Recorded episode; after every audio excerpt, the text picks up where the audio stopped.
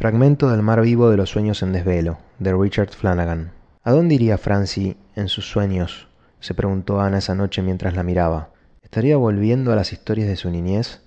Las de un pasado fabuloso con sacerdotes rebeldes, magia,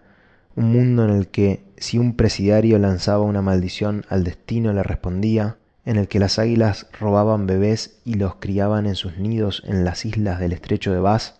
en el que los curas podían congelar a los adúlteros con solo mirarlos? Criada en la pobreza durante la depresión,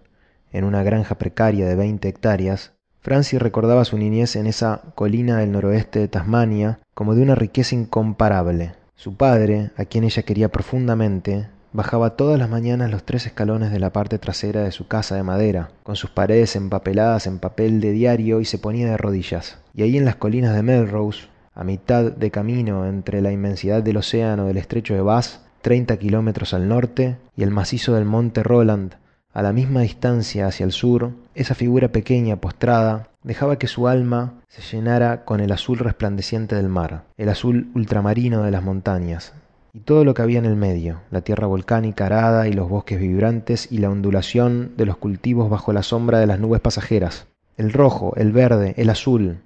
si hubiera tenido una bandera habría sido de esos tres colores, y la habría llamado hogar, familia, amor. Si hubiera gritado hacia los cielos, sus palabras habrían sido nosotros, lo nuestro. Pero él se arrodillaba, y ahí de rodillas, con la cabeza inclinada, con la inmensidad del universo vibrando dentro y fuera y a través de él, ese universo del que él entendía que también era parte, el padre de Francie le agradecía a Dios cada mañana por toda la belleza que había en el mundo.